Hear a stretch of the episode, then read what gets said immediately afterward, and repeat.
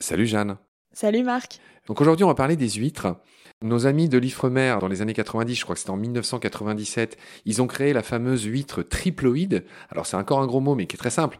Ça veut dire que les huîtres, entre guillemets, normales, naturelles, sauvages, elles sont diploïdes, c'est-à-dire qu'elles ont euh, 10 jeux, 10 paires de chromosomes.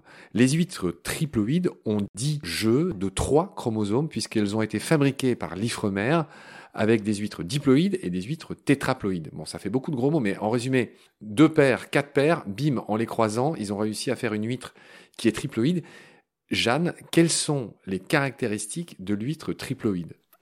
Alors la caractéristique première de cette huître triploïde, c'est qu'elle va être euh, stérile. Elle va pas se reproduire. Et du coup, ça enlève euh, toute la laitance de l'huître. Quand on dit des huîtres laiteuses, c'est qu'en fait elles sont prêtes à se reproduire, elles ont leur stock de spermatozoïdes ou d'ovules qui sont prêts à être euh, libérés dans le milieu ou à être prêts pour la reproduction.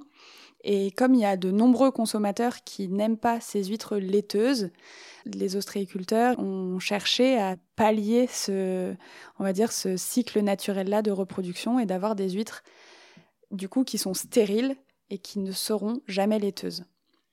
Donc en gros, pour résumer ce que tu dis, euh, les huîtres triploïdes, c'est encore une fois pour le bise, et en gros, ça sert de faire Noël en été. C'est-à-dire qu'en été, les fameux mois sans R, je te laisse nous les rappeler, normalement, à l'état naturel, les huîtres montrent une laitance, et les huîtres triploïdes permettent de l'éviter. Quels sont les mois en R C'est ça, c'est sans R, du coup c'est mai, juin, juillet, août. Et en fait, euh, à la base, on disait qu'il faut consommer les huîtres les mois en R, parce que les mois sans air, c'est les mois où il fait chaud et que potentiellement consommer des huîtres à ces moments-là, ça peut aussi amener euh, des maladies.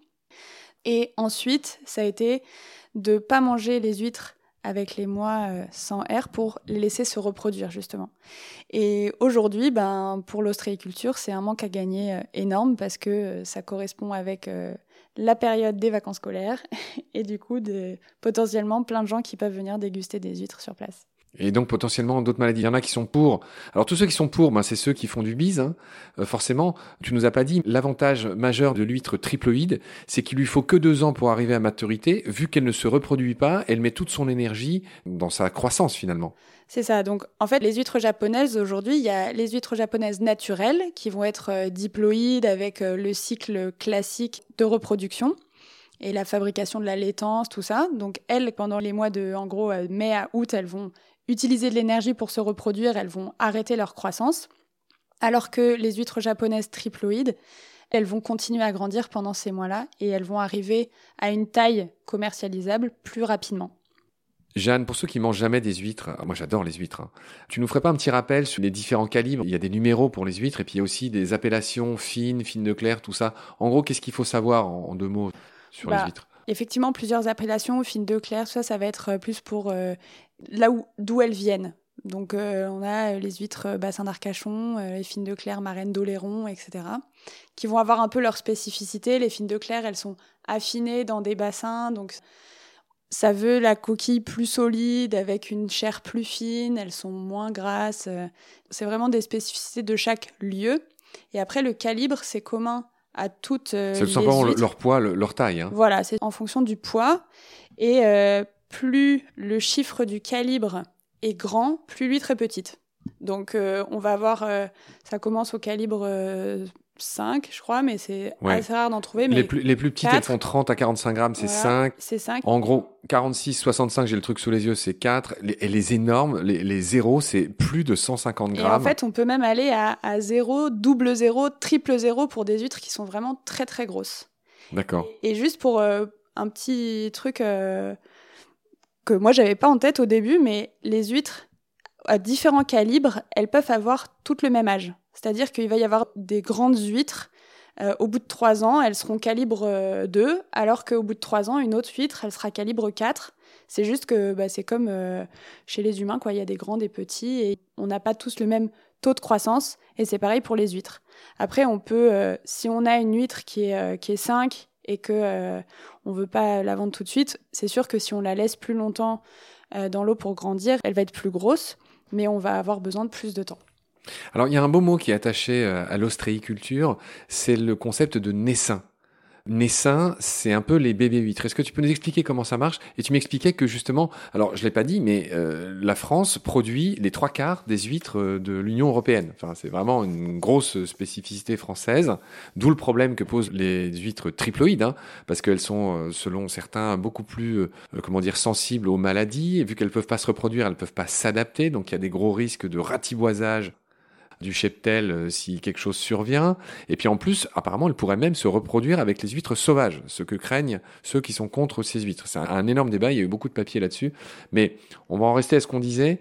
Qu'est-ce que toi tu en dis? Par rapport au naissin, effectivement, c'est une étape très importante dans le cycle de reproduction de l'huître parce que c'est à ce moment-là que les ostréiculteurs vont pouvoir récupérer les petites huîtres. Donc le naissin, c'est les toutes petites huîtres qui ont déjà commencé leur phase leur euh, croissance accrochée à un substrat solide.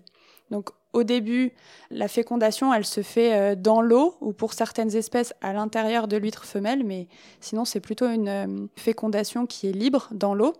De cette fécondation va naître des œufs et très vite se développer une larve qui est planctonique, qui va se déplacer avec le courant.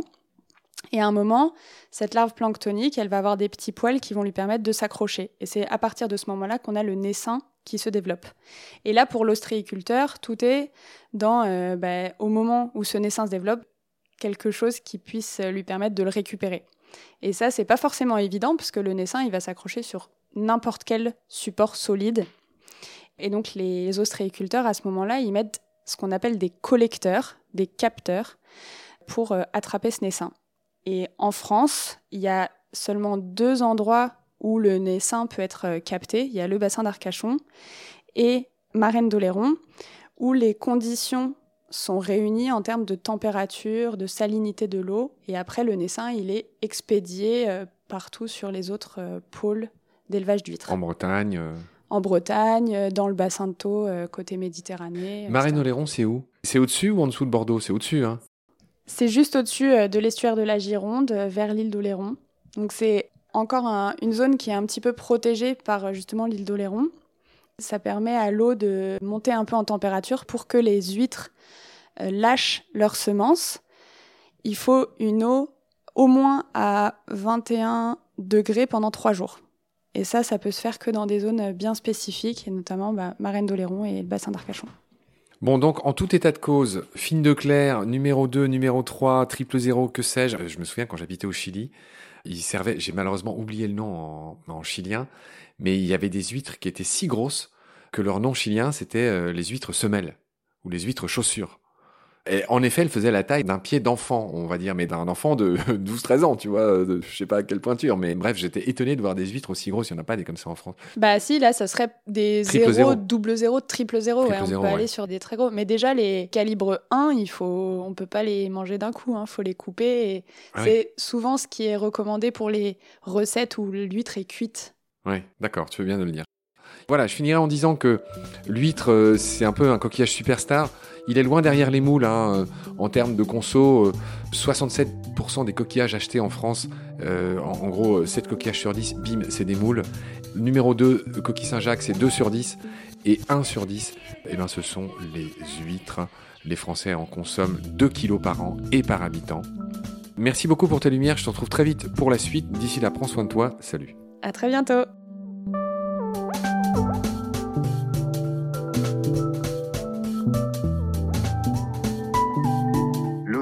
C'est la vie. C'est-à-dire que notre vie est intimement liée à la vie de l'océan. Voilà, c'est ça, pour moi, la seule chose qui compte. Tout le reste est secondaire, tirer du pétrole, des trucs. Pourquoi faire? Pour augmenter de 5% la production Rigolade